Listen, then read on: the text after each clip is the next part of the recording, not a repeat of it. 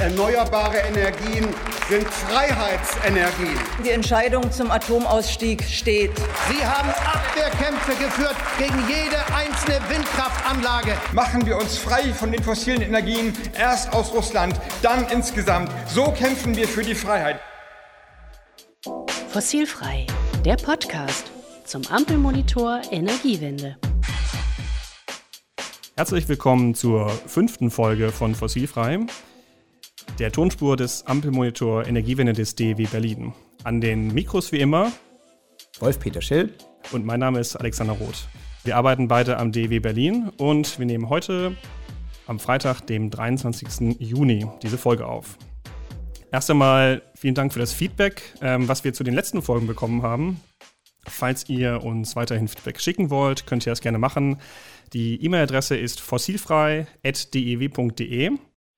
Und zur letzten Folge zum Thema Erdgas kam zum Beispiel Feedback, wir hatten kaum über das Thema Speicher gesprochen. Das ist richtig. Das ist ein wichtiges und großes Thema.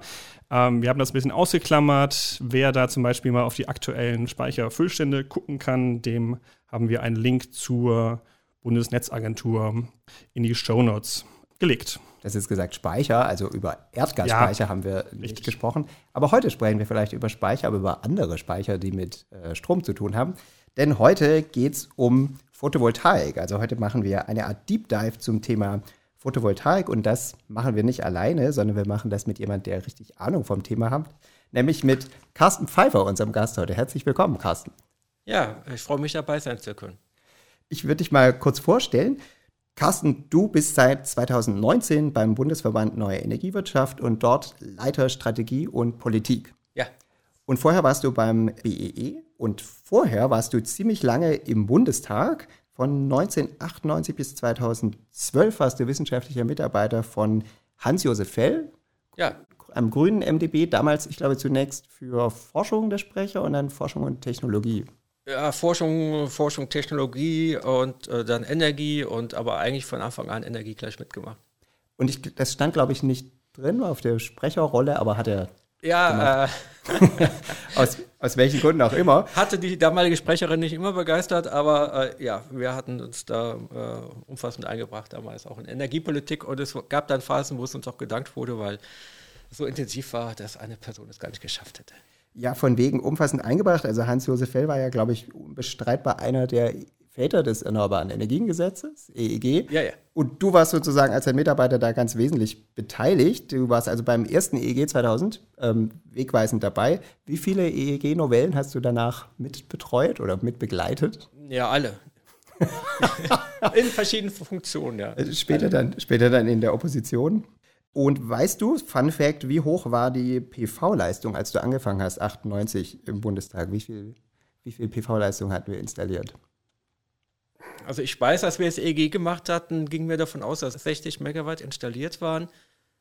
Wir oh, hatten das ist gut. 2019, äh, also dem Jahr vom EEG, wurden meine Erinnerung 19 MB installiert. Das heißt, 60 minus rund 20 waren dann wahrscheinlich so über den Daumen 40. Ja. Ah, also tatsächlich war es laut IE in Zahlen, waren es 98, waren es also 54 Megawatt. Also okay. sehr nah dran. Wow, beeindruckend. Weißt du, wie viel es waren, als du dann fertig warst mit dem Bundestag 2012?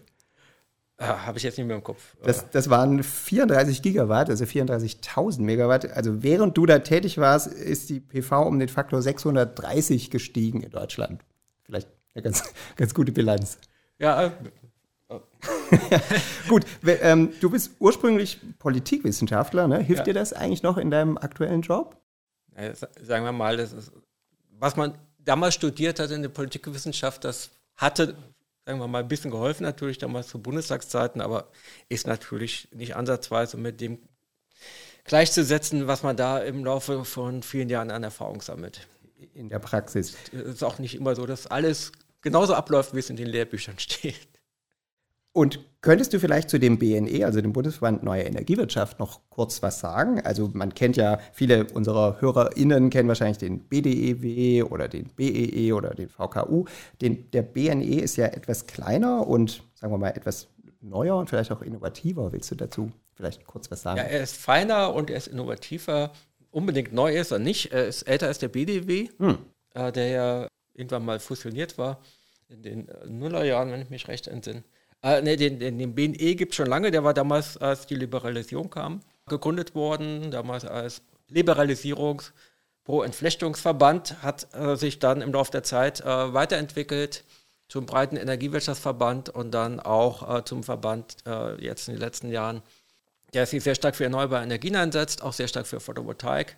Und deswegen äh, fand ich das eine coole Sache, als ich da gefragt wurde, ob ich Lust hätte, vorbeizuschauen. Und, ja. Kann man sowas sagen wie, ihr seid der Verband der innovativen Erzeuger, Händler, Flexibilitätsanbieter ohne Netze? Ja, also das zeichnet uns aus, dass wir äh, ein Verband sind ohne Netze. Das heißt, wir können uns auch für die Interessen der Unternehmen gegenüber Netzbetreibern einstellen, was, äh, sagen wir mal, bei anderen Verbänden bei denen Netzbetreiber sehr, äh, mhm. sehr viel Anteil an äh, dem Geldaufkommen haben, äh, die können das nicht so machen. Ja. Also ihr müsst weniger ja. Kompromisse machen als Und so der Im Vergleich zum BE, wir sind kein Dachverband, das heißt, mhm. wir können da, wo wir es sinnvoll erachten, selber Schwerpunkte setzen, zum Beispiel bei der Photovoltaik. Das kann der BE nicht, weil er den Solarverband äh, in dem BSW als Mitglied hat und deswegen äh, der BE da nicht viel Beinfreiheit. Der der BE hat nicht viel Beinfreiheit, äh, der BNE hat alle Beinfreiheit der Welt. Vielleicht müssen wir nochmal Akronym-Check machen. Also BEE heißt Bundesverband Erneuerbare Energien und der BDEW ist der Verband der Energie- und Wasserwirtschaft. Ja, meistens fängt es mit B an und hört. und irgendwo ist noch ein E mit drin. Ja, und dann hast du, Carsten, noch einen zweiten Hut auf, so virtuell, ähm, nämlich den vom PV Think Tank, wo du ein ganz wesentliches Mitglied bist. Magst du das auch mal kurz erklären? Ja, äh, den äh, PB Think Tank, den äh, gibt es, boah, genau weiß gar nicht, seit Beginn der Nullerjahre, als äh, viele aus der Solarbranche das Gefühl hatten, dass man auch eine Institution braucht, die nach vorn denkt und nicht nur irgendwie Privilegien verteidigt, sondern äh, über die Zukunft nachdenkt und überlegt, äh, wie müssen Rahmenbedingungen sein oder erstmal, wie sieht die Zukunft überhaupt aus, wo kommen wir hin mit der Photovoltaik. Wir hatten damals ja schön Zubau in Deutschland, äh, damals noch teilweise Weltmarktanteil von fast 50 Prozent. Aber hat sich schon abgezeichnet, ist nicht mehr lange der Fall. Und äh, ja, der PB Think Tank hat damals auch viel breiter gedacht. Dann auch, glaube ich, für nächstes oder übernächstes Jahr 300 Gigawatt pro Jahr prophezeit. Äh, was wir jetzt dieses Jahr schon erreichen, vielleicht auch. Also global, ne? Wir reden über globale ähm, äh, global, ja. Zuwächse. Deutschland nicht, ja. Aber äh, Deutschland kam dann ja eher in eine Dürrephase, aber es war äh, der PV Think Tank, ja, hat es irgendwie geschafft, durch alle Dürrephasen äh, hinweg weiter zu entstehen und immer wieder äh, neue Ideen beizusteuern und hat gerade äh, ja auch vor der letzten Bundestagswahl einen umfassenden Katalog an Vorschlägen erarbeitet, von denen, glaube ich, schon eine Reihe auch umgesetzt sind oder in der Mache, ja. Wir verlinken eure Homepage natürlich auch gern bei uns in den Show Notes. Okay. Und nach vorne gucken, das ist jetzt ein gutes Stichwort. Schauen wir doch mal nach vorne. Was sind denn die Ziele, die wir jetzt hier in Deutschland haben? Wir sind ja hier die Tonspur zum Ampelmonitor Energiewende. Was will die Ampel also und hat es eben auch ins Gesetz gegossen? Wo wollen wir hin bei der Photovoltaik? Ja, da hat sich die Ampel bis ins Jahr äh, zum Zieljahr 2030 eine installierte Leistung von 215 Gigawatt vorgenommen. Das entspricht ungefähr der dreifachen Menge, ähm, die wir derzeit, letzten Zahlen jetzt im April, haben. Das waren nämlich 71 Gigawatt. Und es soll dann noch hochgehen auf sogar 400 Gigawatt installierte, installierte Leistung im Jahr 2040. Und die Bundesregierung hat, hat dann auch konkrete Zwischenziele oder Ausbaupläne vorgestellt. So soll dieses Jahr 9 Gigawatt dazu gebaut werden und das soll dann sich weiter steigern auf sogar über oder je 22 Gigawatt ab dem Jahr 2026. Also jetzt so rein technisch vielleicht noch dazu, die Zwischenziele stehen nicht alle direkt im EEG, sondern die leiten sich ab, zum Beispiel ja. aus der Photovoltaikstrategie, über die wir heute sicher ja noch reden. Die ganzen Abbildungen dazu findet ihr auf dem Ampelmonitor Energiewende wie immer und wir werden auch, wir haben auch einen kleinen Blog dazu veröffentlicht, in dem ihr das nochmal gebündelt alles nachlesen und auch anschauen das, könnt. Das ist der Block Nummer 6 mit einigen ja. Spezialabbildungen in den Shownotes. zum Thema genau. Photovoltaik. Ja, und wie läuft es sozusagen bisher? Also im letzten Jahr haben wir dieses Soll sozusagen leicht, leicht übererfüllt, unser Ziel. Also da lief der PV-Ausbau nicht schlecht. Dieses Jahr sind wir auch tendenziell leicht über Plan. Also bis April, du hast die Zahl genannt, sind wir bei knapp 4 Gigawatt Zubau bisher. Ähm, also Plan, die, der sich die Bundesregierung selbst gesteckt hat. Genau, also diese, ja. diese 9 Gigawatt ja. würden, also wenn das so weitergeht, ähm, sogar übertroffen. Trotzdem äh, muss man sagen, wir müssen natürlich deutlich mehr machen, um dieses 2030-Ziel zu erreichen, weil eben dieser, dieser Ausbaupfad ansteigt. Das zeigt auch unsere andere Abbildung im Ampelmonitor mit den Tachos. Da sieht man, dass wir eben noch sehr viel mehr Gas geben müssen. Da sind wir im Moment nur bei 42 Prozent der durchschnittlichen Ausbaugeschwindigkeit, die wir eben von jetzt an brauchen, um im Jahr 2030 auf diese 215 Gigawatt zu kommen. Ja, jetzt, Carsten, wenn wir diese Abbildung zeigen. Zuletzt bei der Langen Nacht der Wissenschaften hier in Berlin hatte ich einen kleinen Vortrag gemacht. Da werden die Augen der ZuhörerInnen dann immer sehr groß und manche schütteln auch den Kopf und sagen, boah, also wenn wir sehen, wie langsam der PV-Ausbau hier in Deutschland in den letzten Jahren zuging, wenn wir sehen, wie viel wir zubauen wollen, bis zu 400 Gigawatt bis 2040 und eben Zubauraten sehen von, ich glaube ab dem Jahr 2026 sind es 22 Gigawatt netto pro Jahr, also ungefähr doppelt so viel, wie wir im Spitzenjahr bisher, bisher hatten. Da sagen die Leute, wie soll das gehen? Das ist doch unrealistisch. Was würdest du dazu sagen? Wer das als unrealistisch betrachtet, hat sich offenbar nicht allzu sehr mit der Geschichte der Photovoltaik beschäftigt.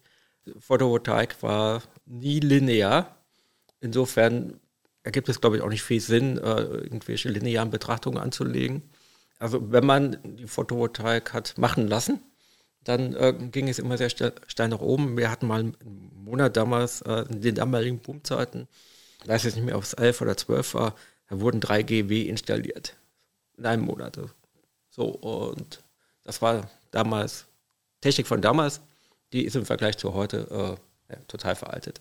Wobei man da vielleicht auch sagen kann, also wenn man sie machen lässt, wir haben die natürlich damals machen lassen, gerade in den Jahren mit relativ hohen äh, Einspeisetarifen, die ja. deutlich über den Vollkosten lagen. Ne? Deswegen. Ja, ja, man hatte es damals nicht hinbekommen, man hatte Mechanismus eingeführt, aber verspätet, der dazu beigetragen hätte, dass die Vergütungssätze parallel zu den Kosten gesunken wären und weil man zu langsam war, gab es den Gap und dann äh, gab es natürlich riesen Anreiz, eine riesen Möhre zu installieren. Aber darum ging es mir nicht. Ich wollte nur, nur, zeigen, zu was diese Branche potenziell fähig ist.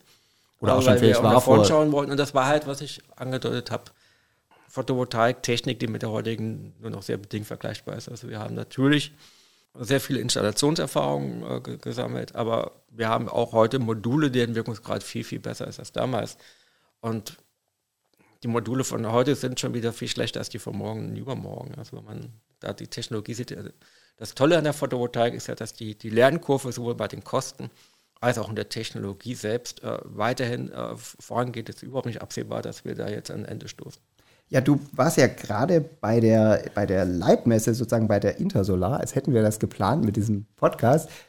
Von wegen Technologieentwicklung, möchtest du ein bisschen berichten, wo, wo es hingeht? Ja, also ich bin ehrlich gesagt noch ganz geflecht, weil ich auf der Messe natürlich äh, noch eine Kommunikation drumherum gesehen habe, dass die äh, Wirkungsgrade bei den Modulen äh, wieder ein gutes Stück besser geworden sind. Und das, was in der Pipeline ist, offenbar dann auch immer mal was drauflegt. Man muss halt bedenken, da geht es, sagen wir mal, in die Unterscheidung zwischen Prozentpunkten und Prozenten, wenn ich ein Modul äh, von, sagen wir mal, 20 Prozent Wirkungsgrad, Wirkungsgrad erhöhe auf 22 Prozent Punkte, also Prozent, also um zwei mhm. Prozentpunkte, dann ist das 10 Prozent mehr, was ich mhm. äh, raushole. Und dann müssen wir noch sehen, wir haben jetzt sehr viel Bifacialität jetzt, äh, dass äh, sehr viele Module gerade im Freilandbereich gleich bifacial gemacht werden. Das heißt, die erzeugen auch mit der Rückseite noch Strom. Das heißt, die haben nicht nur einen besseren Wirkungsgrad, sondern holen nochmal relevant mehr raus. Das heißt, die stellt man dann auch anders auf? Nö, nicht unbedingt. Gibt es auch, aber das sind äh, im Augenblick noch nicht in Erscheinung. Ich glaube auch nicht, dass sich das durchsetzen wird ähm, weil die, die, die energiewirtschaftlichen Vorteile sich nivellieren werden. Also der Wirkungsgrad steigt nach wie vor und die Kosten sinken. Der Wirkungsgrad weiter, steigt, die Kosten sinken und der Wirkungsgrad ist in den letzten Jahren deutlich gestiegen, was ich gesehen habe an Ankündigungen. Schon bereits für das nächste Jahr wird es weitergehen. Und dann wird natürlich die nächste spannende Frage sein, wann kommt der Schritt zu Tandemzellen, also Silizium-Perovskit-Zellen und dann äh, hätten wir Wirkungsgrade im Bereich von um die 30 Prozent. Das ist dann schon so in der Nähe dessen, was man so theoretisch rausholen kann? Was man theoretisch mit Siliziumzellen rausholen kann, ja. Aber mit Perovskit sieht es auch nochmal anders aus. Und man darf gespannt sein, was denen alles noch einfällt. Aber wenn man bedenkt, dass wir in der damaligen Boomphase auch viele Module hatten mit 10% Wirkungsgrad oder manchmal auch 12 oder 14, wenn es hochkam, aber Das sind wir heute viel weiter und wie gesagt, es ist, es ist nicht nur so, dass die Wirkungsgrade höher sind, sondern die können auch mehr. Gut, und die Wechselrichter sind auch besser geworden und einiges mehr. Die Wirkungsgrade allein sind ja auch nicht so entscheidend. Ne? Die Frage ist ja, was kostet es? Ne? Also wenn ich jetzt ein bisschen mehr rauskitzel, aber es wird viel teurer, habe ich ja nicht viel gewonnen. Aber du sagst, die Wirkungsgrade steigen und trotzdem sinken. sinken die Kosten, Kosten sinken massiv, weil die höheren Wirkungsgrade gehen natürlich auch in niedrigere Kosten ein. Wenn ich deutlich weniger Fläche brauche, für die gleiche Leistung ist gerade bei Solarparks ein Thema, mhm. dann habe ich natürlich weniger Pachtkosten, brauche weniger Zäune. Oder kann einfach von der gleichen Fläche viel mehr Strom äh, erzeugen. Also ist auch ein Kostenfaktor, darf man nicht unterschätzen. Aber unabhängig davon äh, gehen die, die, die, Kosten weiter runter, weil die Produktionskapazitäten massiv hochgefahren werden. Also wir, das ist ja das, das ist das nächste äh, total Spannende. Wir hatten ja jetzt äh, ein paar Jahre mit relativ hohen Preisen zu kämpfen, wegen Lieferkettenproblematik im Kontext Corona. Mhm. Und äh, das äh, die, das Lieferkettenthema hat sich jetzt beim Modulen aufgelöst, weil Wechselrichter ist gerade dabei. Bei Trafos ist noch ein Thema. Das heißt, wir fahren jetzt dort fort, wo, wo wir damals waren, nur weiter unten in der Kostenkurve. Also du gehst ja. davon aus, wir haben ja oft diese Kostenkurven gesehen, ja. das fiel immer und jetzt haben wir irgendwie so ein Plateau erreicht die letzten Jahre, wo sich nicht mehr so viel getan hat oder gar wieder ein bisschen angestiegen, aber du würdest sagen, das geht langfristig wieder weiter nach unten. Nee, kurzfristig. Kurzfristig, ja. Und sehr, langfristig. Sehr, sehr kurzfristig und zwar so kurzfristig schon rückwirkend. Also die äh, Wattpreise bei, bei größeren Abnahmemenge äh, schon auf 19 äh, Cent gefallen. Also je Watt äh, vor der Messe, nach der Messe 17 Cent. Und das Spannende ist ja, in China wurden massiv Kapazitäten aufgebaut. Also es gibt Unternehmen, die bauen in einem Jahr so viel Kapazitäten dazu, wie ganz Europa installiert. Mhm. Da gibt es einige Unternehmen. Mhm. So, und jeder von denen will die Nummer eins sein. Und das äh, Führt jetzt natürlich dazu, weil äh, die äh, Installation nicht hinterherkommt, dass Module natürlich viel günstiger verkauft werden und das äh, drückt die Preise. Deswegen wäre ich überrascht, wenn die Preise nicht äh, nächsten Monat noch weiter sinken würden. Du sagst, die Installation kommt nicht hinterher, aber gerade auch im, im Umfeld dieser Leitmesser gab es ja auch ähm, Zahlen zum globalen Ausbau. Da tut sich ja doch einiges. Ne? Also letztes Jahr gab es einen Zuwachs insgesamt von fast 240 Gigawatt global auf ich, irgendwas über einen Terawatt installiert jetzt. Und insbesondere ja. ist die Aufdach-PV-Kapazität um fast die Hälfte gestiegen. Also der global tut sich doch einiges. Ne? Ja, ja, aber wir haben zwei äh, Exponentialkurven, bei denen die Exponentialkurve der Produktionskapazität derzeit deutlich größer ist. Und das führt dazu, dass wir, obwohl äh, weltweit viel mehr installiert wird, die Überkapazitäten massiv gewachsen sind. Wie gesagt, wenn ein Unternehmen alleine mhm. An Zubau und nicht Gesamtkapazität so viel macht, wie ganz Europa pro Jahr installiert, dann ist selbst wenn Europa 20 Prozent mehr installiert, wirkt das nicht so entspannt auf dem Markt. Das heißt, du würdest sagen, zumindest kurzfristig müssten wir uns denn jetzt auch nicht so viel Sorgen machen um Verfügbarkeit der Module, weil die Frage kommt natürlich auch immer, okay, wir wollen 22 Gigawatt pro Jahr zubauen, wo kriegen wir die Module her? Da würdest du sagen, erstmal global ist die Produktionskapazität einfach da. Äh, ich weiß nicht, keine Ahnung, vielleicht kommt diese äh, Zahl noch aus äh, wilden Corona-Zeiten. Nein, also das modulseitig ist es so, dass äh, eher das Motto geht, äh, kauf zwei, kriegst du drei, um es ein bisschen übertrieben darzustellen. Nee, das ist überhaupt kein, überhaupt kein Thema. Der Punkt ist der, also ich rechne damit und das ist allein für sich schon spannend, dass wir dieses Jahr eine Installationskapazität weltweit haben von 350 bis 400 GW. Das ist deutlich mehr als im letzten Jahr, aber nur ein Bruchteil der äh, Produktionskapazität, was an Produktion hochgefahren wird. Äh, das liegt etwa zum Jahresende bei rund einem Terawatt, also fast dem Dreifachen dessen, was wir unter der Annahme, dass wir der Bereich, den ich genannt habe, landen werden, an Produktion zur Verfügung stehen wird. Und äh, das wird jetzt natürlich nicht ganz ausgelastet werden können, weil äh, dann nicht massiver Falte produziert wird. Aber es, das zieht natürlich die Nachfrage mit hoch, weil äh, wenn die Kosten runtergehen, wird natürlich deutlich mehr installiert. Äh, weltweit überall da, wo man nicht unnötig Hindernis aufgebaut mhm. hat. Und ich würde mal sagen, wenn angenommen, wir bekommen dieses Jahr 350 GW, dann bedeutet das, dass wir pro Tag ein GW zubauen. Global. Global. Mhm. So. Und das ist von der Größenordnung ein AKW.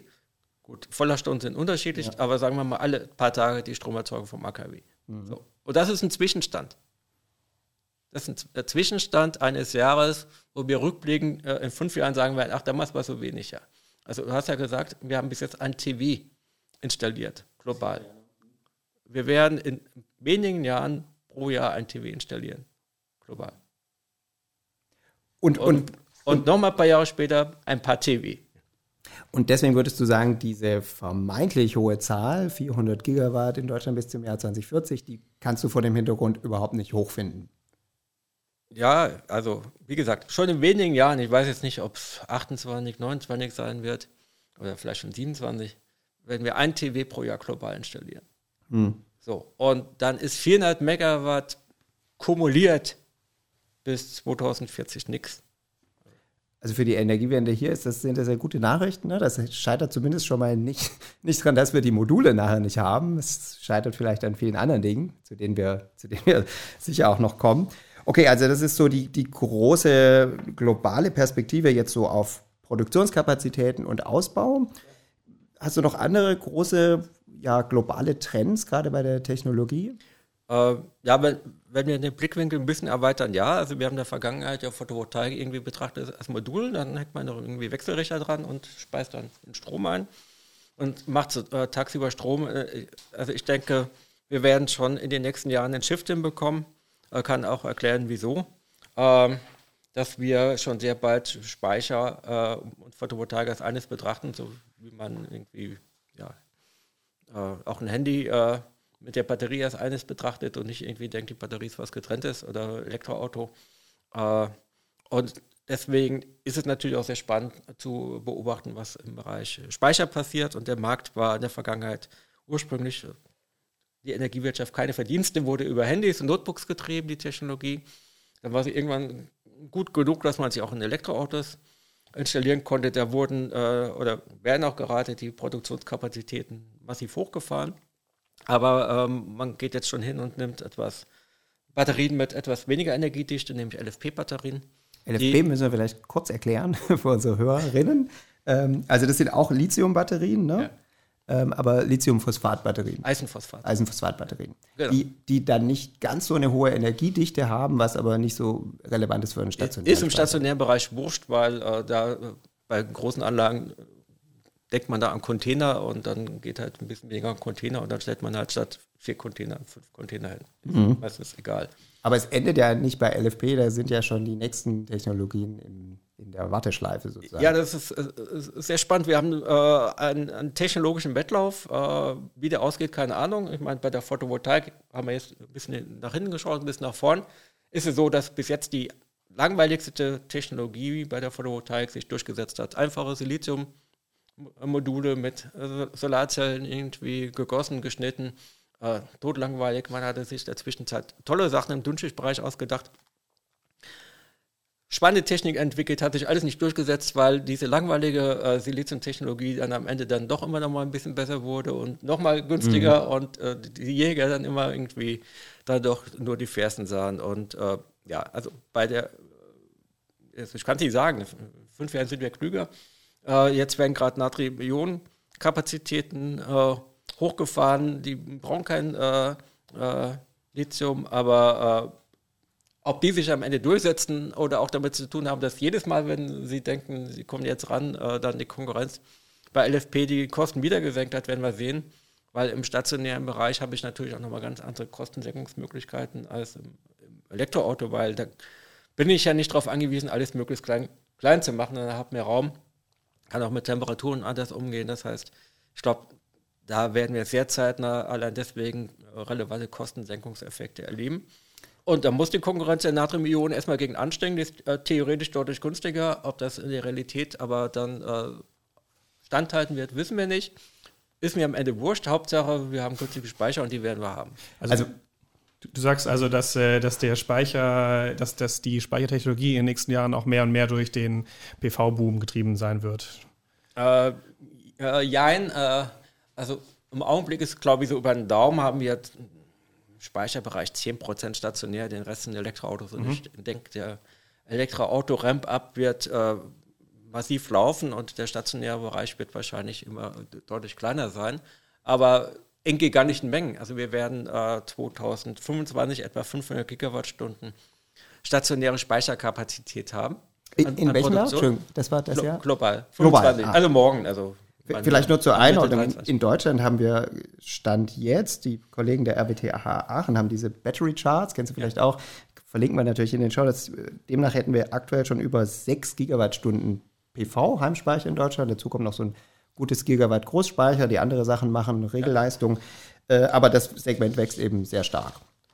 Äh, ja, also man, man, kann schon erkennen, wenn, wenn man die Zahlen vergleicht, was hier in Deutschland bis jetzt an Batteriespeicher installiert wurde, ist jenseits von den Kleinspeichern fast nichts. Äh, es gab bis jetzt auch nicht viel Anreiz, aber das ist ja der spannende Punkt. Der Anreiz wird sich ja massiv ändern. Und äh, wir hatten ja jetzt praktischerweise nicht nur die Solarmesse gerade äh, vor ein paar Tagen in München, äh, wir, wir, hatten auch Pfingsten und wir hatten schönes Wetter an Pfingsten. Und das Tolle ist an Pfingsten, äh, es ist äh, bei schönem Wetter immer so ein Blick in die Glaskugel.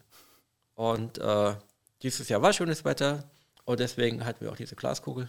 Weil der Verbrauch niedrig ist am Pfingsten und ja, genau. die Sonne scheint genau. und dann haben wir viel Erneuerbare im System. Ja, die Leute gehen in den Biergarten, arbeiten nicht und äh, äh, ja, der Verbrauch ist niedrig und die Sonne knallt auf die Dächer und auf die Solarparks und dann äh, äh ja, haben wir äh, sehr niedrige Strompreise in dem Augenblick, und das konnte man dann sehen, äh, in dem Augenblick, in, dem die Sonne hochging, sind die Strompreise gefallen, schnell in den negativen Bereich bis in die Abendstunden hinein.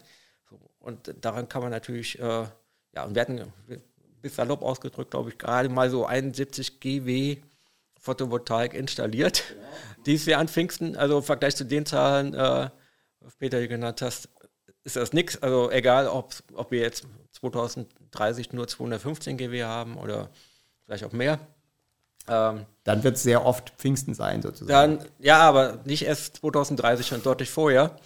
Und das bedeutet natürlich, äh, wenn ich jetzt äh, Geld in die Hand nehme, um eine größere Anlage zu investieren, also sagen wir mal ein paar Millionen Euro, und dann äh, mache ich mir natürlich Gedanken, ja, ist ja toll, äh, da habe ich die Solaranlage stehen, aber wenn man die Sonne scheint, äh, laufe ich Gefahr, dass der Strom nichts wert ist.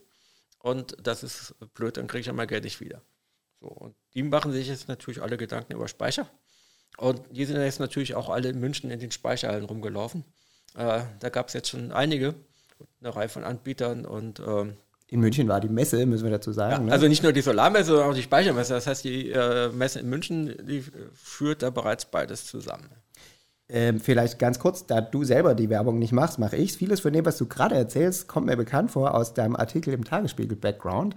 Äh, es geht genau darum, den verlinken wir natürlich auch. und ähm, vielleicht aber nochmal, wenn du sagst, ja, ich, also PV-Batterien werden eine Einheit, vielleicht auch nochmal zur Einordnung, wir reden, wenn wir über Speicher reden, reden wir eben über Batterien, also das, was wir so als Kurzzeitspeicher sehen. Wir reden jetzt nicht über die Langzeitspeicher, die ja in anderer Hinsicht im Energiesystem wichtig werden, bleiben wir mal bei diesen ja. Batterien. Ja, die haben eine andere Funktion. Da. Genau, bleiben wir bei diesen Kurzzeitspeichern. Da würde ich jetzt erstmal sagen, warum muss das die, warum muss das der PV-Erzeuger selbst machen? Es könnten ja auch Dritte einfach reingehen in den Markt und sagen, okay, wir sehen regelmäßig niedrige Preise, warum kann nicht irgendjemand Unabhängiges einen Speicher bauen und einfach damit sein Geld verdienen am Großhandel? Äh, die Frage lässt sich dahingehend beantworten, das geschieht bereits. Also ich kenne Unternehmen, die genau das machen. Dann müsste ja aber PV und Speicher keine Einheit in dem Sinne werden, sondern einfach, es gibt PV-Erzeuger und es gibt sozusagen Flexibilitätsanbieter, zum Beispiel, aber nicht nur Batteriespeicher. Ne? Ja, ja, also wenn wir jetzt über 100 GW PV reden würden, dann wäre eine Frage entweder oder vielleicht sinnvoll. Aber wir reden ja über einige 100 GW. So, und das heißt, wir werden beides brauchen. Wir werden massiv ein Energieschiff brauchen und diese äh, unabhängigen Speicher, die werden äh, zum Teil auch andere Funktionen haben. Die werden an äh, Net Netzknotenpunkten stehen, die werden dort Systemdienstleistungen erbringen, äh, werden zum Teil Systemdienstleistungen erbringen, die im Augenblick noch Kraftwerke erfüllen, Kohlekraftwerke, die weiter abgeschaltet werden. Ähm, Gibt es ja auch heute schon, ne? gerade in der Primärregelleistung ist ja der Markt quasi voll schon. Primärregelleistung, ja. Kann ich kurz genau. erklären, was Systemdienstleistungen sind für alle diejenigen, die da nicht so auskennen?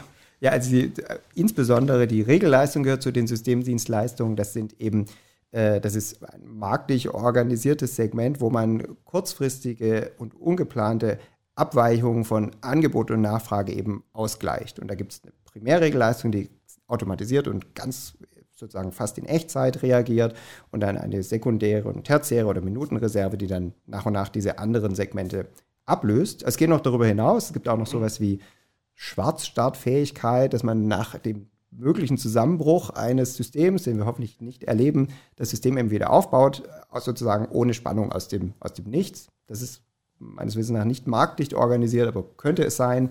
Ähm, und Fall der andere Systemdienstleistung. Blindleistung. Die Blindleistungskompensation. Jetzt wird es sehr technisch. genau. Also, ähm, aber, aber, aber vielleicht ist das Entscheidende, dass, dass äh, die, die Speicher alles zur Verfügung stellen können.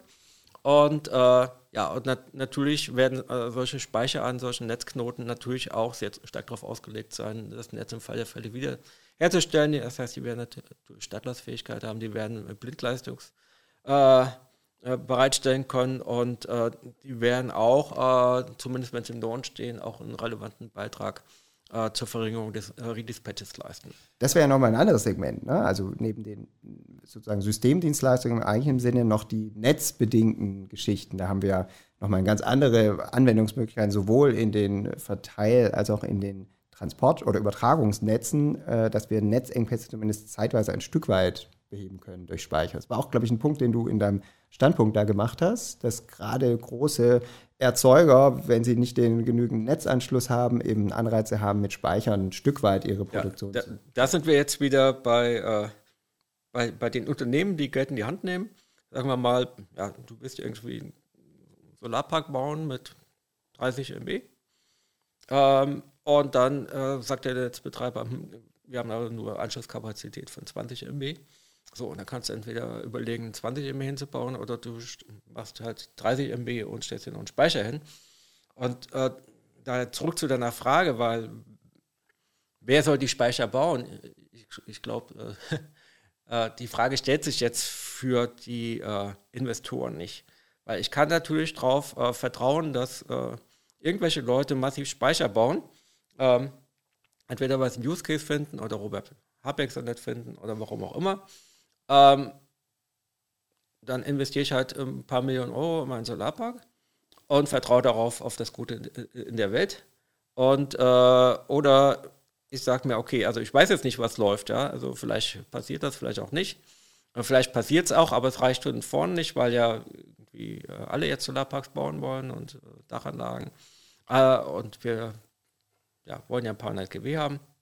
Also gehe ich jetzt auf Nummer sicher und äh, lege mir einen Speicher zu. Jetzt überlege ich mir noch, wann kaufe ich mir den Speicher, kaufe ich mir den jetzt schon? Kann ich ihn jetzt schon nutzen zur Optimierung oder warte ich noch, bis die Kosten fallen? Und kaufe ihn dann nächstes Jahr, übernächstes Jahr oder erst in drei Jahren? Oder kaufe ich erstmal einen Speicher und stelle mir dann im Laufe der Zeit noch ein paar Container dazu mit äh, fallenden Preisen und kann mich dann so nach und nach absichern.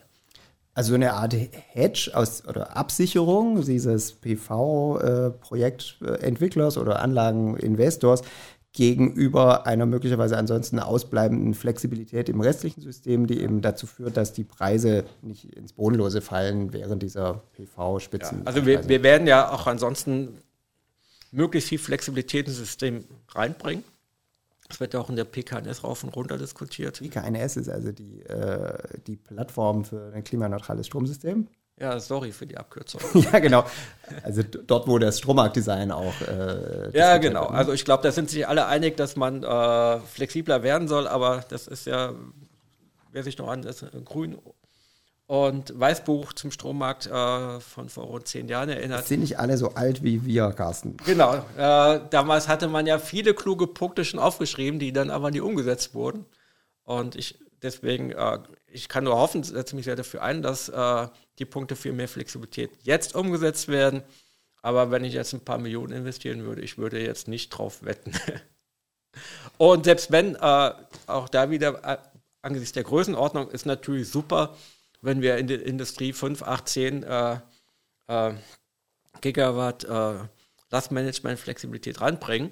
Aber ich meine, das ist ja gerade mal das, was wir momentan, äh, also ein kleiner Teil dessen, was wir heute an PV zu bauen und morgen. Sagen wir mal, Elektroautos kommen ja auch im großen Stil. Ja. Die ähm, werden hoffentlich auch flexibel betrieben. Das müssen wir mal in einer anderen Folge klären. Genau. Nee, äh, wäre auch super. Hoffentlich kommt das. Wir werden das auch alles brauchen, ja.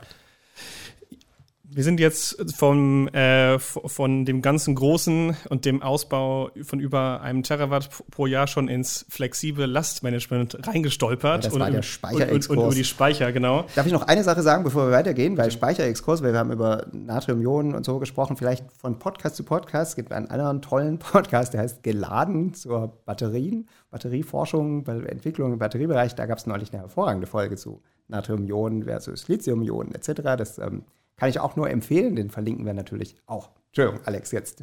Ja, Gen ja genau. Und ähm, also, wenn ich dich jetzt richtig verstehe, sagst du, wir haben schon im Jahr 2012 äh, mal drei Gigawatt zugebaut in Deutschland pro Monat. Bei, ja, ja, in einem bei, Monat. Ja, ja. Einem Monat bei viel schlechterer Technologie.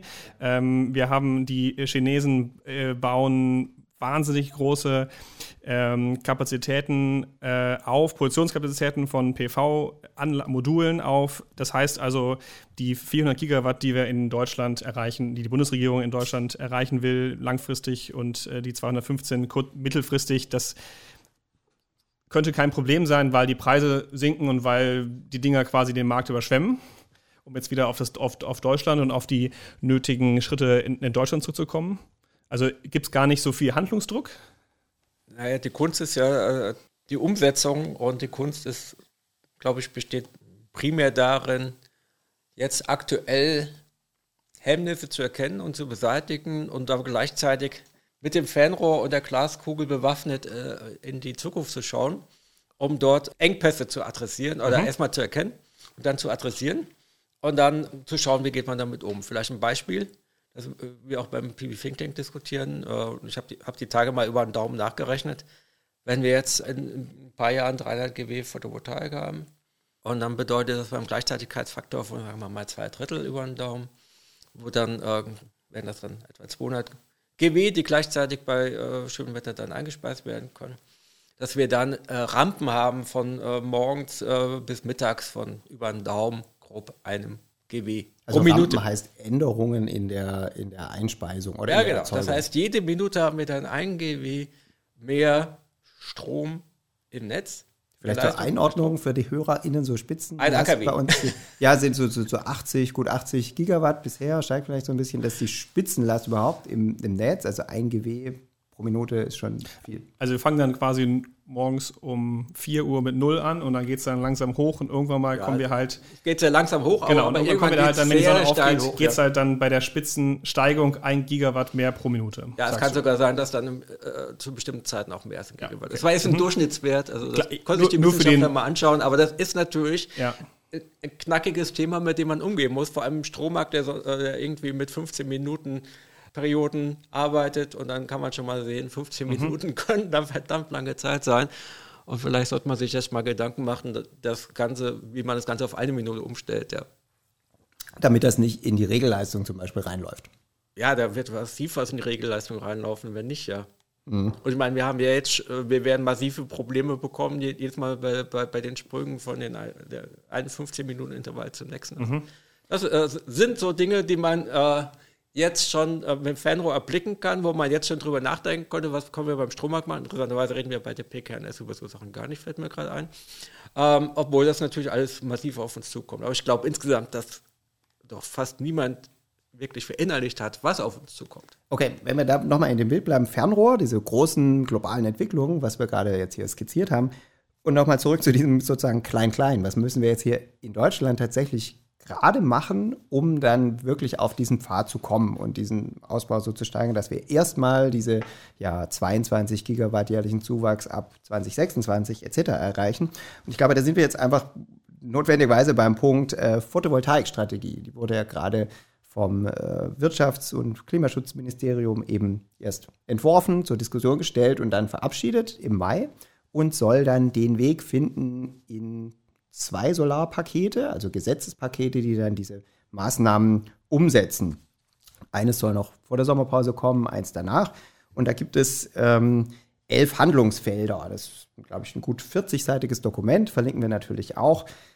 Carsten, dein, dein Hot Take vielleicht zur Solarstrategie, falls es möglich ist, sozusagen vielleicht zum großen Ganzen und, und auch zu einzelnen Punkten, die du besonders erwähnenswert findest.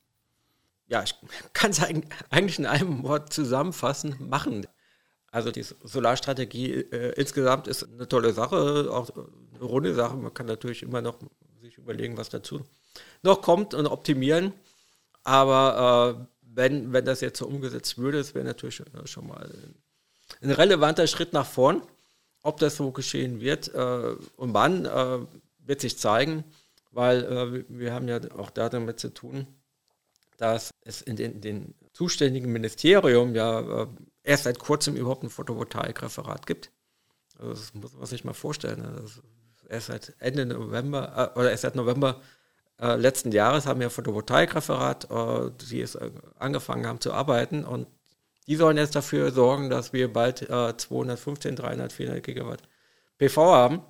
Und äh, ja, und die können natürlich nicht alles auf einmal machen, deswegen auch die äh, Aufteilung auf zwei äh, Pakete und zwei Gesetzgebungsverfahren, wobei ich vermute, dass sich das noch ein bisschen ausdifferenzieren wird, weil äh, die haben ja gar nicht die Kapazitäten, um alle Themen äh, jetzt so tief zu beackern, dass man die jetzt schon umsetzen kann. Mhm. Das ist auch der Hauptgrund, denke ich, weshalb es zwei Pakete gibt, weil man wird jetzt das machen, was man schon soweit erarbeitet hat.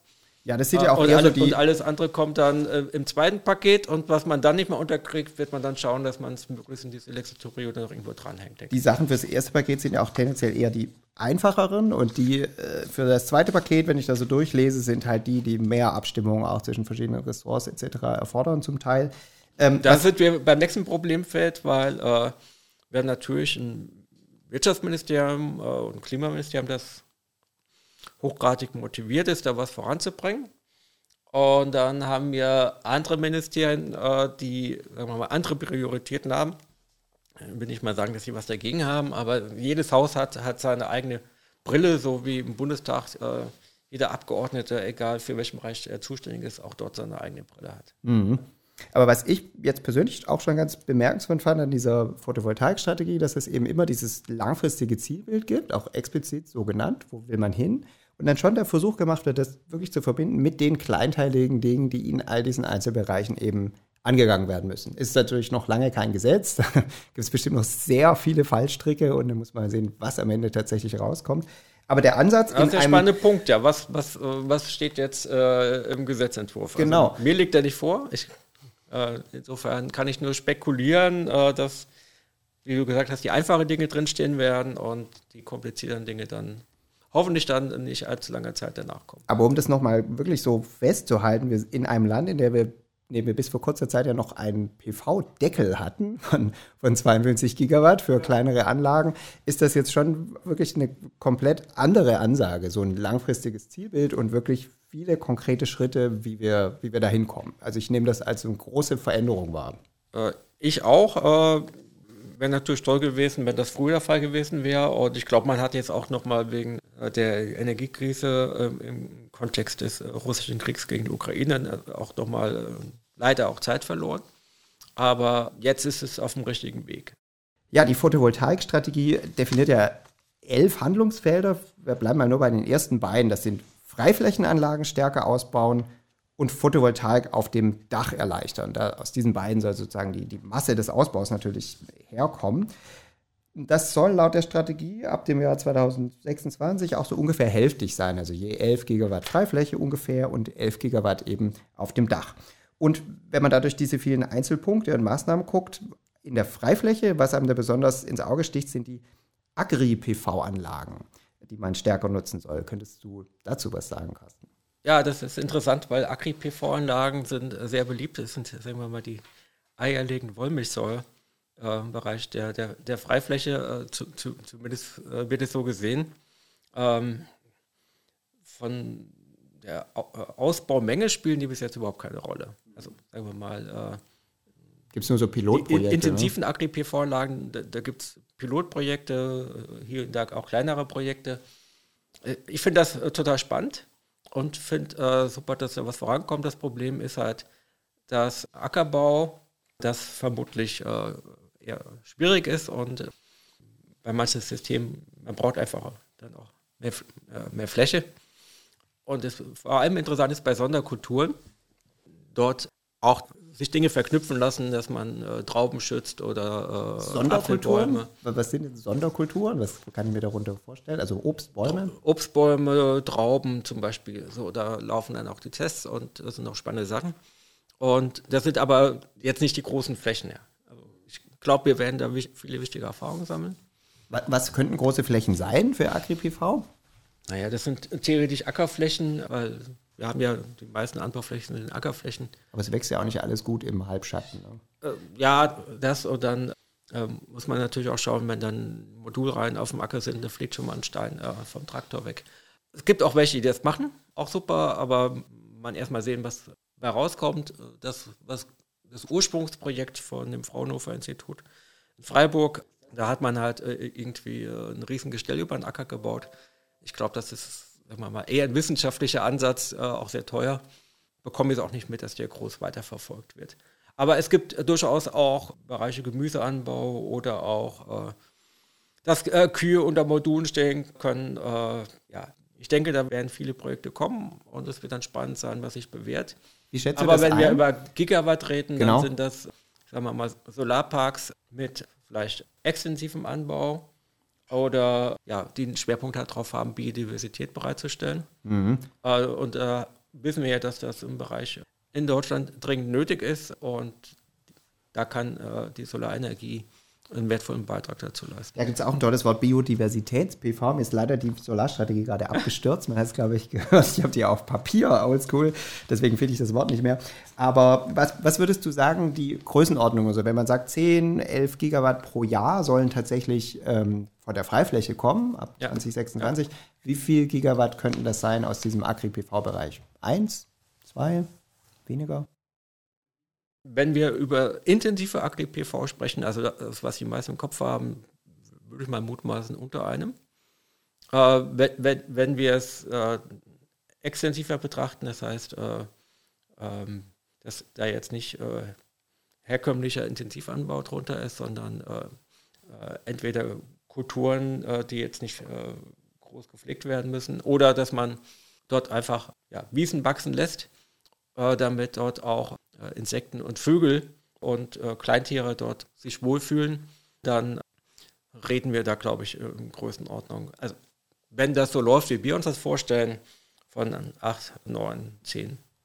Hm, dann würde das das neue Normal werden, praktisch für die Freiflächenanlagen. Ja. Genau, aber das ist ja ein interessanter Punkt, weil ja viele auch durchaus Freiflächen, PV auch in der Bevölkerung nicht immer unkritisch gesehen werden. Leute sagen, die irgendwie sind für die Landschaftsästhetik nicht schön oder wir sehen nur noch äh, Freiflächen, die dann anderen Flächen den Platz wegnehmen. Also wir nehmen, sehen PV-Flächen, die anderen Flächen den Platz wegnehmen. Das heißt also, du würdest aber sehen, wenn größtenteils die Freiflächen dann von diesen extensiven Agri-PV quasi kompensiert werden, dann ist das Problem der Flächen gar nicht in Zukunft gar nicht gegeben, obwohl wir wahrscheinlich viel ausbauen werden in der Freifläche. Ja, also bezogen auf die Gesamtfläche, die, die wir haben, äh, ist es sowieso ein sehr kleiner Anteil. Aber wir, wir können es wirklich nutzen, um, äh, ich meine, wir haben ja im Bereich äh, Landwirtschaftspolitik auch deutliche Anreize, auch äh, oder Zielsetzung, Biodiversität reinzubekommen, Flächenstilllegung, was da alles gedacht wird. Ähm, und mit äh, Solarparks können wir, wenn die gut geplant sind, deswegen setzen wir uns äh, beim BNE dafür ein, dass das passiert, ähm, dann äh, können die entsprechend Mehrwerte bringen. Und äh, ja, das Ziel ist, dass nicht nur so ist, dass die, die Anlagen akzeptiert werden, sondern dass dann auch viele sagen, ey, tolle Sache, hätten wir auch gern, ja. Wo, wobei ich mich schon frage, also diese Grundidee bei AgriPV war ja eigentlich auch, dass die LandwirtInnen da verschiedene Erlösströme irgendwie kombinieren sollen. Wenn ich das jetzt extensiv mache mit einer Wiese, die biodiversitätsmäßig top ist, aber da generiere ich natürlich dann keinen zusätzlichen Erlös. Ne? Naja, es gibt, gibt ja bei den Landwirten verschiedene Finanzierungsströme. Und äh, Teil der Finanzierungsströme besteht auch darin, Biodiversität herzustellen oder also jetzt Geld dafür zu bekommen, dass gewisse, so. gewisse Flächen äh, nicht landwirtschaftlich intensiv genutzt werden, sondern dass sich da auch wieder die, die Natur wohlfühlt. Das muss ich dann halt vertragen, damit, dass man da PV hinbaut. Ne?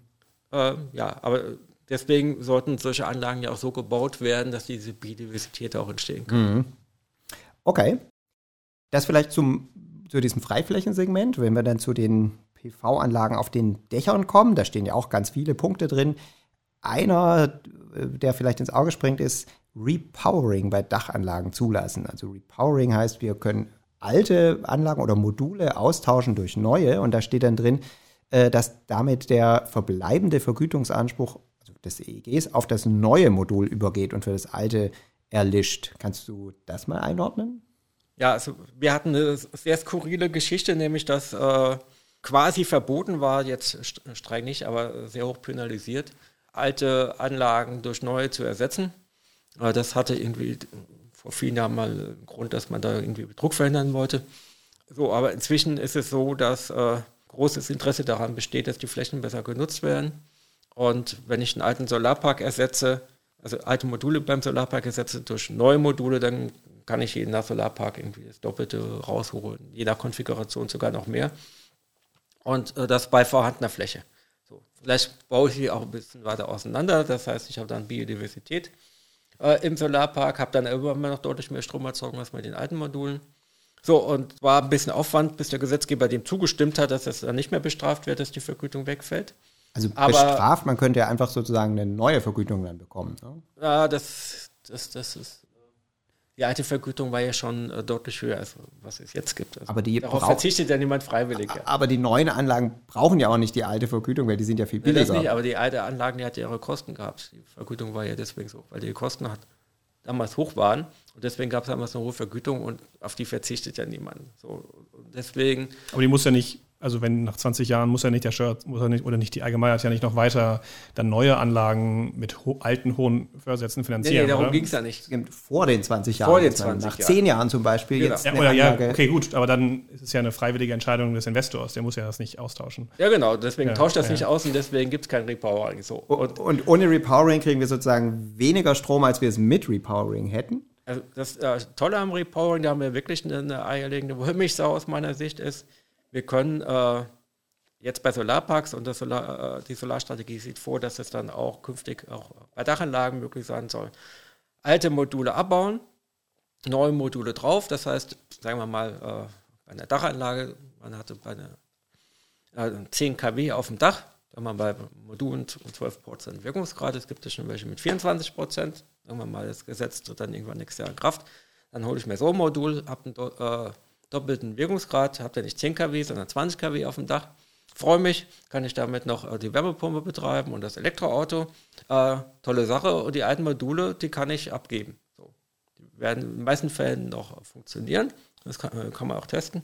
So, und dann werden die zum Teil hier in den Balkon PV-Markt in Anführungszeichen reingehen, also äh, sehr günstig dann zur Verfügung stehen. Gibt schon ein Portal, das gesagt hat, sie bieten die dann auch kostenlos an. Das heißt, wer quasi kostenlose Module haben will für seine Balkon-PV-Anlage oder Stecker-PV-Anlage, der kann die da bekommen. Ich kann mir vorstellen, dass sehr viele äh, Ideen entstehen werden, auch für Garten-PV und äh, dass die eine oder andere Anlage dann zusätzlich kommt. Anderes einfach, schönes Wort Garten-PV auch in der Einfach weil es so günstig ist und, Strategie. Und dann gibt es jetzt auch eine Initiative, hatte ich selbst auch äh, ein bisschen mit angestoßen, Module die hier jetzt dann, äh, dann anfallen beim Repowering, dass die in die Ukraine kommen, weil dort gibt es sehr großen Bedarf an äh, günstigem Solarstrom. Äh, da wurde ja vieles in der Energieinfrastruktur zerstört und das eine oder andere Krankenhaus, Flüchtlingsheim etc. freut sich, wenn sie dann eine Photovoltaikanlage auf dem Dach haben und darüber Strom erzeugen können. Das verlinken wir auch, aber ich würde gerne nochmal zurückkommen zu dem, zu dem Repowering. Ist es nicht irgendwie ein bisschen ein unrechtmäßiger Extragewinn, wenn ich meine, ich habe eine PV-Anlage, sagen wir mal, irgendwie in den 2010 gebaut, habe einen relativ hohen äh, Vergütungssatz, also Einspeisetarif damals bekommen. Wenn ich das jetzt ersetze durch ein neues Modul, das mir deutlich mehr Strom erzeugt und ich kriege den gleichen hohen Vergütungssatz von damals, der damals ja schon, haben wir vorher darüber gesprochen, eigentlich zeitweise zu hoch war. Du hattest selber ja gesagt, die die Degression, also Rück, der Rückgang der Vergütung hat nicht Schritt gehalten mit den damals überhöhten Kosten. Da kriege ich doch ähm, äh, mit, mit, den, mit den damals äh, sinkenden Kosten, Entschuldigung, da kriege ich doch sozusagen nochmal jetzt einen extra Gewinn, wenn ich diesen damals schon in Teilen zu hohen Fördersatz jetzt auch noch übernehmen kann für eine neue Anlage. Äh, das würde so zutreffen, wenn man das äh, einfach äh, auf die Stromerzeugung beziehen würde. Aber die Regelung bei Solarparks war ja, und die wird ja auch sinnvollerweise bei den Dächern auch so sein, dass sich das auf die alte Leistung bezieht. Das heißt, wenn ich da, um in dem Beispiel von eben zu bleiben, es ist eine 10 kW-Anlage durch eine 20 kW-Anlage, dann bekomme ich noch für äh, die 10 kW weiterhin äh, mein, meine Vergütung. Habe ich also keinen Nachteil davon. Und dass äh, die 10 kW, die oben drauf kommen, bin ich mal gespannt. Weil bei den Solarparks gibt es ja überhaupt keine Vergütung, muss ich dann vermarkten irgendwo. Mhm. Ähm, was an zusätzlicher Leistung oder Stromerzeugung vorhanden ist. Und bei den äh, Dachanlagen, äh, also wenn man es eins zu eins übertragen würde, ja. ich, ich kenne den Gesetzentwurf nicht, dann hätte es zur Folge, dass ich dann für diese zweiten 10 kW überhaupt keine Vergütung bekomme. Okay, dann müssen wir mal gespannt sein, weil der Text in der Solarstrategie ist viel vager. Da steht nur das Modul. Ich tausche das Modul aus ja. und der Vergütungsanspruch für das Modul bleibt sozusagen erhalten. Also ob das dann sich ja, tatsächlich auf die Leistung... Aber da, da, bin, ich, bin ich mir sicher, dass da nichts... Äh, kein Unsinn geschehen wird. Aber es ist so ein Beispiel von sozusagen große Idee und dann das Klein-Klein muss man natürlich. Ähm Aber es geht da tatsächlich auch um Größenordnung und ich glaube, da, da, wird auch äh, sehr viel Spannendes entstehen, weil wir einfach im Laufe der nächsten Jahre einige GW und dann einige äh, im zweistelligen GW-Bereich Solarmodulkapazitäten freigesetzt bekommen, wo dann natürlich viel Fantasie entstehen wird, wie kann man das sinnvoll nutzen, von Balkon, mhm. V. Bis zur Ukraine. Ja, oder ich habe schon von einer Organisation, die im Entwicklungsbereich aktiv ist, auch mal einen Anruf bekommen, äh, was man da in Afrika mitmachen kann. Re Repowering für Afrika. Also es geht hier um, um Repowering, wo der Anbieter selbst sagt, ich baue mir neue äh, Module, ähm, weil die neuen so viel besser sind als die alten. Und ja. es geht nicht darum, dass die alten Module degradiert sind und nicht mehr so leistungsfähig sind. Ja, das sind. ging bis jetzt auch. Und das ist eigentlich auch noch eine Frage, die, die, die ich noch hatte, ja. wie, wie es dann mit der Lebensdauer aussieht. Das geistert auch manchmal in Medien herum, dass die dann irgendwann in 30 Jahren alle ausgetauscht werden müssen. Und was macht man danach mit den Modulen, den alten? Gut, das ist dann ein anderes Thema. Das kann hoffentlich kein Reporting-Thema. Schrottmodule braucht kein Mensch. Aber, aber die müssen ja auch dann repowered werden. Die, also wenn halt recycelt. Die werden recycelt. Genau, aber die, also das Modul muss dann entfernt, es muss ein neues so gesehen ja, ja, ausgetauscht ja. werden. Aber das ist ja eh Standard. Das Problem ist oft gar nicht das Modul selbst, sondern dass das Modul hängt ja an einem Modulstrang und wenn ich da irgendwie zehn Module habe und ist eins dabei, das schlecht ist, das zieht mir den ganzen Strang runter.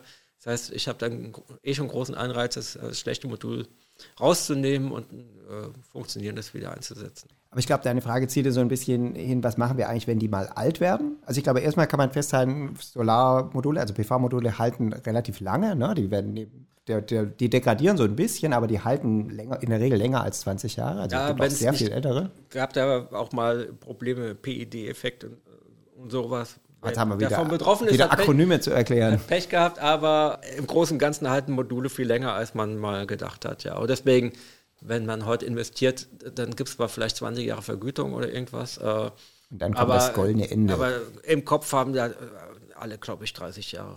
Deswegen sehen wir eigentlich auch, glaube ich, soweit ich weiß, bis heute noch keine so große PV-Recycling-Industrie. Ne? Einfach weil in großen Mengen ja, die noch nicht vollkommen. Ja.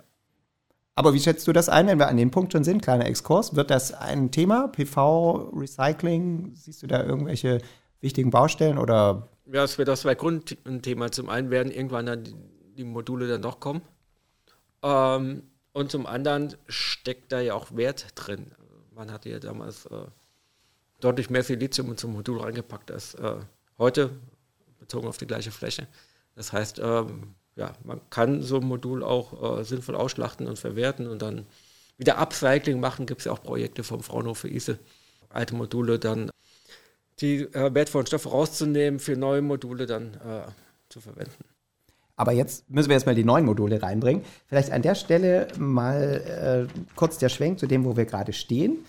Der Minister Habeck sagt, es läuft eigentlich gut und die Maßnahmen, die da im Kontext dieser äh, PV-Strategie besprochen wurden, die greifen zum Teil schon. Da hat er äh, was ganz Bemerkenswertes gesagt bei der Pressekonferenz im Mai zu genau dieser äh, Solarstrategie. Da hören wir mal kurz rein. Wir haben alleine im ersten Quartal einen Zubau von Solar von 2,7 Gigawatt. Das Ziel für dieses Jahr, und das ist ein Ziel, das sehr, sehr ambitioniert ist, waren neun.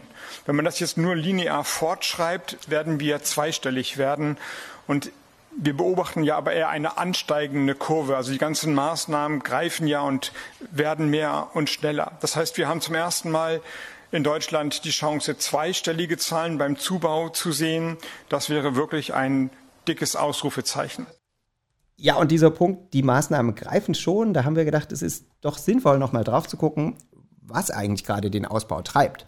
Und dazu gucken wir nochmal auf unsere Abbildung, die wir hier verlinkt haben, auf unserem Ampelmonitor beziehungsweise in dem, in dem Blog. Und wenn wir erstmal gucken, was sind das für Anlagengrößen, die eigentlich gerade so diesen Ausbau treiben, dann sieht man, das sind vor allem kleine Anlagen, also Anlagen kleiner als 30 Kilowatt sind es, die den, die den Großteil des, des Ausbaus tatsächlich ausmachen. Übrigens nicht nur am aktuellen Rand, sondern eigentlich ähm, schon, schon länger. Und wenn man auf die Anlagentypen schaut, dann sind es auch größtenteils Anlage, äh, äh, Anlagen auf eben baulichen Anlagen. Also insbesondere sind das eben dann die Dächer, also kleine Anlagen auf Dächern. Und dann haben wir noch eine dritte Abbildung, ich kann euch auch mal kurz hier zeigen. Das sind, da sieht man es nach, nach Förderart. Also sind das Anlagen aus Ausschreibungen, PV-Ausschreibungen für große Anlagen oder ungeförderte oder eben welche mit einem Einspeisetarif, also die kleinen. Und da sieht man auch, der Schwerpunkt ist eben ganz klar auf dieser sogenannten gesetzlichen EEG-Förderung, also Einspeisetarife. Sprich, im Moment kommt ein sehr großer Teil der Dynamik eigentlich nicht aus diesem äh, wir schreiben mehr aus, sondern die Leute machen einfach mehr unter den Rahmenbedingungen, die eben der Einspeisetarif lässt. Also könnte man vielleicht sagen, das ist vielleicht auch dadurch getrieben, dass viel mehr Menschen jetzt im Zuge dieser Energiekrise und der hohen Strompreise, die wir gesehen haben, einfach einen Anreiz haben, PV auf ihre Dächer zu stecken und gar nicht so sehr das Verdienst der Bundesregierung?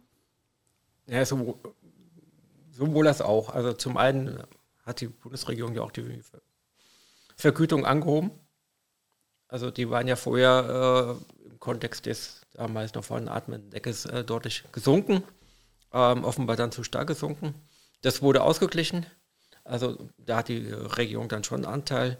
Ähm, aber ich vermute mal, dass äh, einen sehr großen Push auch äh, gegeben hat, die Energiekrise.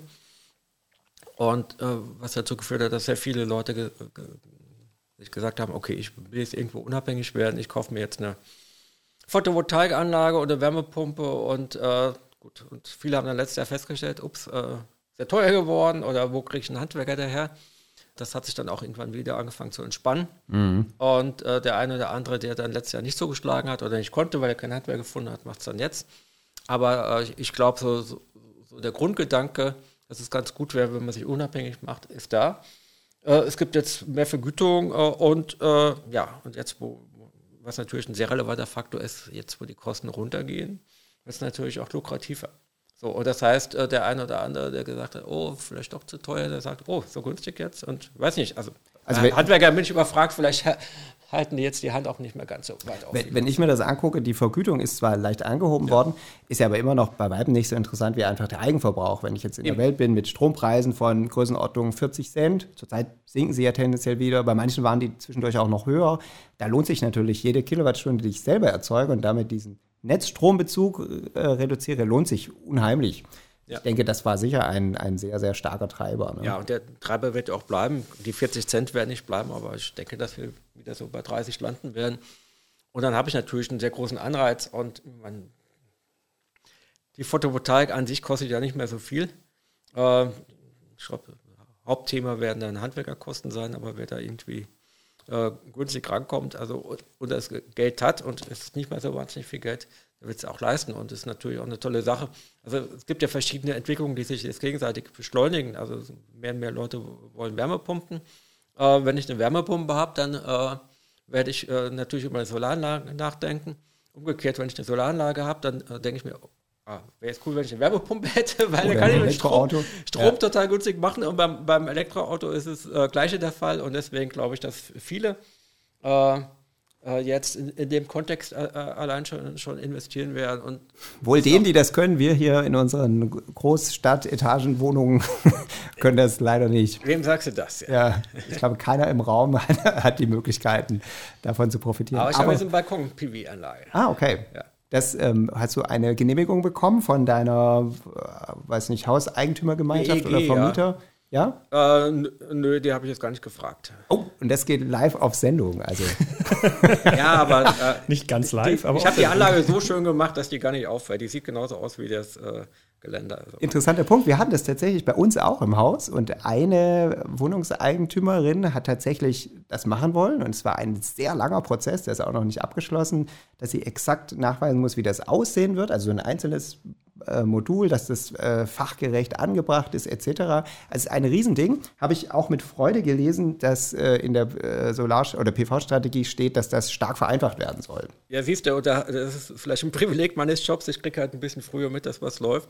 Du machst es dann einfach schon. Und äh, ja, also es gab ja schon im letzten Herbst einen Beschluss der Landesjustizminister und Justizministerin äh, dazu, das zu vereinfachen. Also ich bin jetzt einfach mal davon ausgegangen, dass das kommt. Und gibt, es so eine Tendenz auch in der Bundesregierung, wenn Gesetze sich absehbar ändern, dann muss man schon nicht mehr sich dran halten, siehe Klimaschutzgesetz, ähm, Verkehrsbereich, aber gut. Ähm, nee, ich hatte auch einen Juristen gefragt, der meinte, alles okay. Wir, wir, wir driften ab. Ja.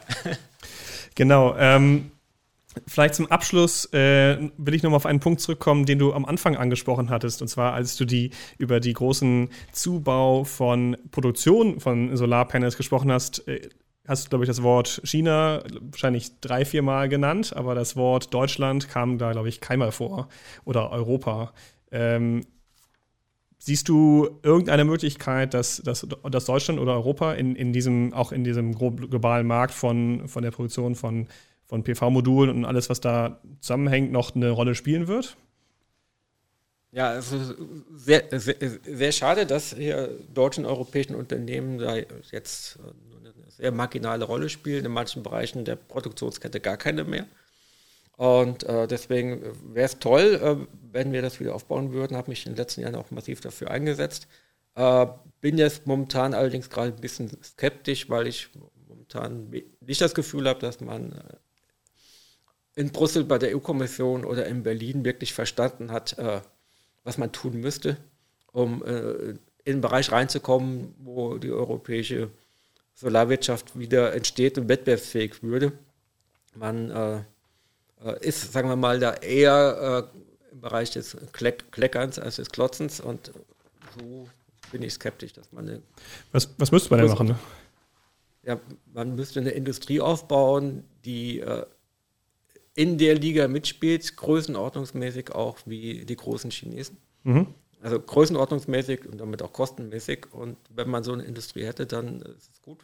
Und das Schlimmste, was uns passieren konnte, wäre, man macht ein bisschen was, hat eine Industrie, die nicht wettbewerbsfähig ist und macht sich dann Gedanken über Local Content oder sowas. Und Local das, Content heißt, dass man, äh, also Teile dessen, was hier installiert werden, so, äh, das, was hier installiert wird, dass das eben aus heimischer oder europäischer Produktion Ja, genau. Die haben wir aber nicht und es wird absehbar dauern, bis wir sowas hätten. Und das, wenn das dann, was ich nicht hoffe, aber statt jetzt äh, deutlich teurer wäre, dann hätte das natürlich äh, viele Implikationen darauf, worüber wir gesprochen haben.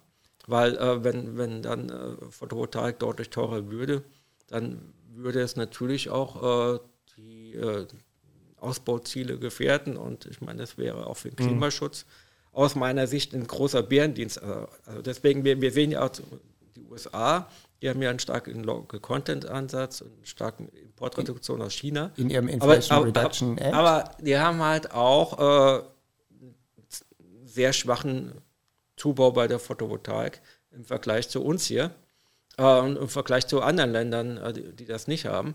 Das heißt, äh, aus meiner Sicht muss man es so gestalten, dass man Unternehmen aufbaut, die wettbewerbsfähig sind und äh, zum Klimaschutz beitragen und jetzt nicht äh, etwas konstruieren, was dazu führt, dass hier der, äh, der Ausbau um Jahre äh, verzögert. Also kein, kein Local Content, aber wenn, wenn du sagst Ausbau von, Aufbau von einer Industrie, dann äh, ist ja die europäische Industrie durch höhere Energiekosten und höhere auch Lohnkosten natürlich erstmal so gesehen im Nachteil. Wie will man das machen, außer man gibt der Industrie zum Beispiel Subventionen. Und da kann man sich schon die Frage stellen, ja, ob, das, ob, das, das best investierte Geld ist äh, für, für zum Beispiel dann auch die, die Industrie hier, ob man, da, ob man dem, dem Geld nicht andere Dinge machen könnte.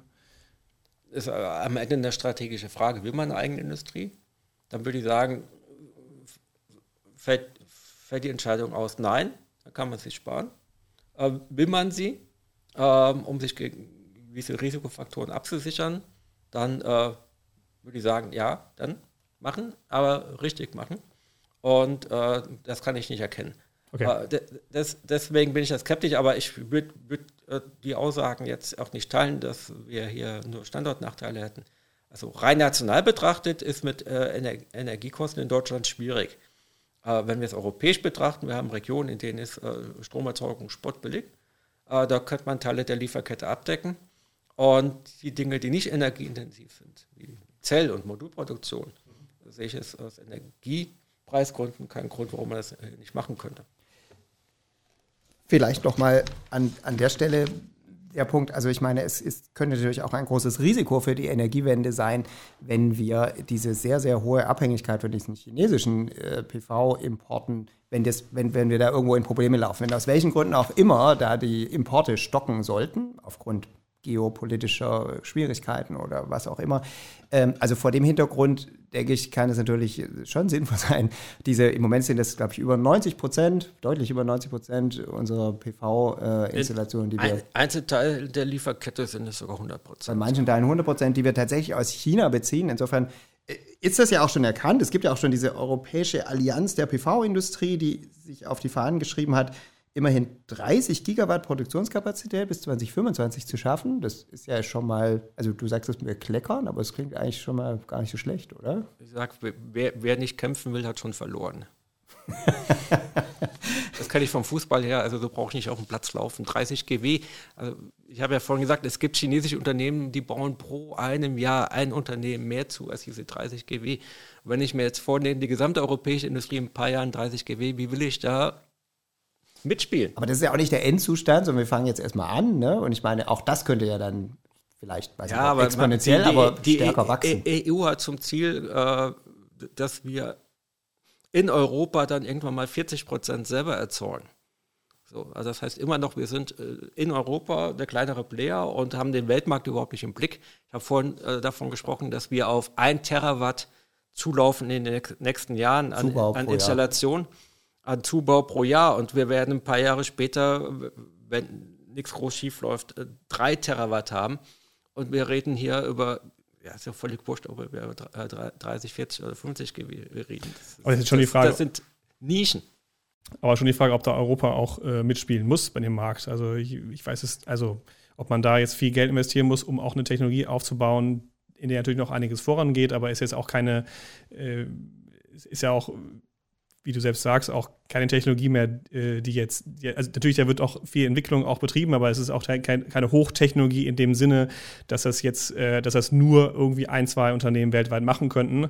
Ob, ob man da jetzt noch so einen, für einen eher noch so einen Massenmarkt weltweit noch in Europa große, äh, große Kapazitäten aufbauen muss, ist ja schon auf einer volkswirtschaftlichen Frage, wo man das Geld hinlenkt, ja schon eine berechtigte Frage, ob man dann noch das subventionieren müsste. Ja. Ich würde es absehen als einfach wirklich tatsächlich diese strategische Frage, wie genau. sichern wir die Energiewende ab? Ne? Also ähm, ja, legen klar. wir alle Eier in einen Korb. Das sehe ich auch so. Wir würden damit die Energiewende absichern. Das Problem ist nur, wenn, wenn man jetzt über Local Content oder sonstige protektionistische Ansätze nachdenkt, dann schädige ich die Energiewende mit dem Ziel, sie irgendwann mal abzusichern. Und das wäre, glaube ich, das Blödeste, was wir machen können. Aber wie mache ich es dann? Also konkret heißt es ja, jede Menge Geld in die Hand nehmen, um europäische ja. Produktion aufzubauen, die dann sozusagen zu gleichen Preisen ja anbieten müsste, damit ja. ich nicht solche Local Content Ja, genau. Das heißt, ich muss wirklich Geld in die Hand nehmen, damit das passiert. Wenn ich mit Local Content arbeite, würde es ja bedeuten, dass angesichts der aktuellen Kostennachteile, die wir haben, ich ja massiv höhere äh, Strompreis hätte, um äh, die heimische Produktion dort äh, entsprechend einzubringen, weil die Kosten liegen einfach höher. Und wenn ich jetzt sehe, wir reden hier über Industriestrompreis und der soll äh, durch günstige Photovoltaik unter anderem gegenfinanziert werden, dann kann ich mir nicht vorstellen, wie das mit dem Local Content passiert, weil dann wird es ja viel, viel teurer. Und dann kommen natürlich sehr hohe Kosten auf die Volkswirtschaft zu. Gut, aber ich meine, billig wird das sicher nicht, vor allem vor dem Hintergrund, wie du es gerade ja vorher am Eingang skizziert hast, dass wir im Moment eigentlich global eher sowas wie Überkapazitäten haben. Ja. Wenn ich dann mit diesen vielleicht, weiß nicht, nicht mal wirklich kostendeckenden äh, PV-Preisen konkurrieren muss, dann genau, muss man halt ordentlich Geld in die Hand nehmen. Ja, ich meine, es ist halt auch so, äh, also ich begleite den Prozess jetzt schon seit, seit langer Zeit, seit Beginn.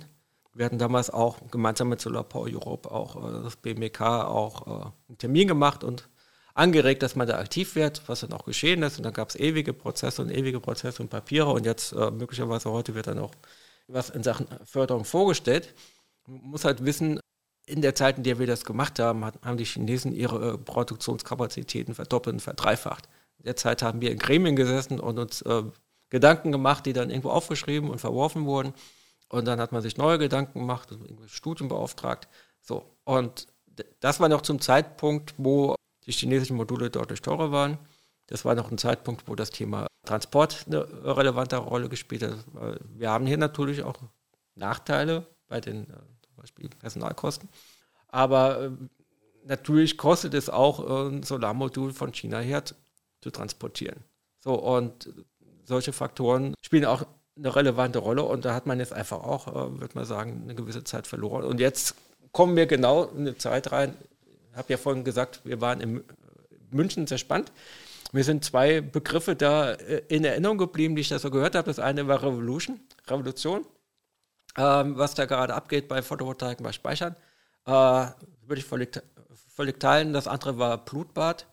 äh, äh da ging, ging, es darum, dass die, die, die Chinesen jetzt diese wahnsinnigen Kapazitäten hochgezogen haben und weiter hochziehen. Natürlich irgendwann sich gegenseitigen Wettbewerb dann auch ausstechen werden. So, und genau in diese Blutbadphase jetzt hinein mhm. hochzuskalieren, ist natürlich auch nicht einfach. Ja, ja teuer. Es ist ja wirklich dann die Frage, soll man es dann lassen und erstmal die Sache sich eine, konsolidieren? Das ist eine strategische lassen? Frage. Ich meine, äh, wir haben uns im Kontext billiges russisches Gas mhm. über viele Jahre dafür entschieden, dass es äh, einfach sinnvoll ist, billiges russisches Gas zu kaufen, egal was die Russen so treiben. Und äh, ja, das ging dann irgendwann nicht mehr. Und gut, wir wissen alle nicht, was äh, China so vorhat äh, in den nächsten Jahren. Vielleicht äh, ist alles gut, vielleicht auch nicht. Äh, es wäre eine Risikoabsicherung. Also uns, uns unabhängig zu machen von chinesischer Photovoltaik wäre vermutlich noch deutlich schwieriger, als uns jetzt unabhängig zu machen von dem russischen Gas. Ja, aber man darf auch nicht vergessen, auch die Produktionstechnik ist ja auch viel günstiger geworden. Das heißt, man kann heute auch äh, Produktionstechnologie einkaufen, mit der man relativ günstig erzeugen kann. Aber äh, dann, äh, ja. Aber von jetzt auf gleich geht natürlich nichts. Das muss man auch irgendwie hochfahren. Ja, also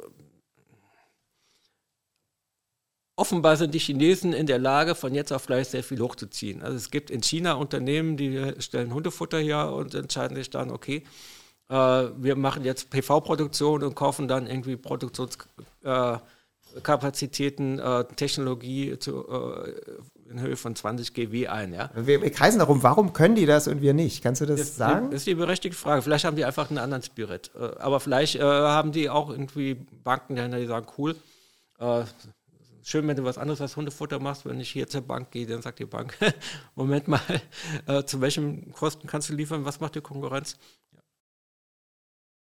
Okay, gut, das ähm, könnte man vielleicht auch an anderer Stelle nochmal tiefer weiter vertiefen, Solarindustrie und was es braucht.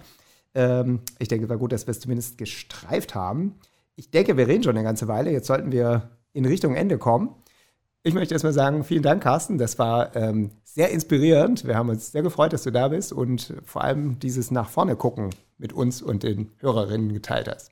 Ja, super. Äh, hat mir auch Spaß gemacht. Und ihr habt ja mitbekommen, ich bin noch ein bisschen geflecht von der äh, Messe in München und ich hoffe, ich konnte ein bisschen was transportieren. Ja, hoffentlich, hoffentlich kommen wir auch mal auf die Messe, Alex. Ähm, Carsten, wenn die HörerInnen dich ähm, erreichen wollen, dann finden Sie dich zum Beispiel auf Twitter ne, unter Pfeiffer Carsten. Ja, da haue ich ab und zu mal einen Fred raus. Ja.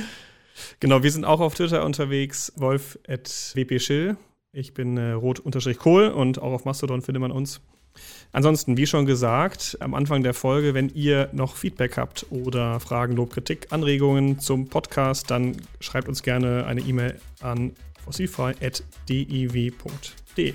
Witzigerweise hat noch niemand gesagt, ihr seid zu lang. Also entweder hören die Leute nicht bis zum Schluss zu oder. Ja, oder die, die uns halt, äh, die halt das gleich sehen im Podcast-Player eine Stunde. Dann, ich glaube, heute ja, haben wir wieder einen Längenrekord aufgestellt. Ähm, Hoffentlich war es trotzdem informativ, ja. Uns hat es viel Spaß gemacht. Und ihr könnt uns natürlich auch, ähm, falls es euch denn gefallen hat, äh, uns natürlich auch liken oder abonnieren im Podcast-Player eures Vertrauens. Genau. Damit Vielen Dank und bis bald. Tschüss. Tschüss. Tschüss.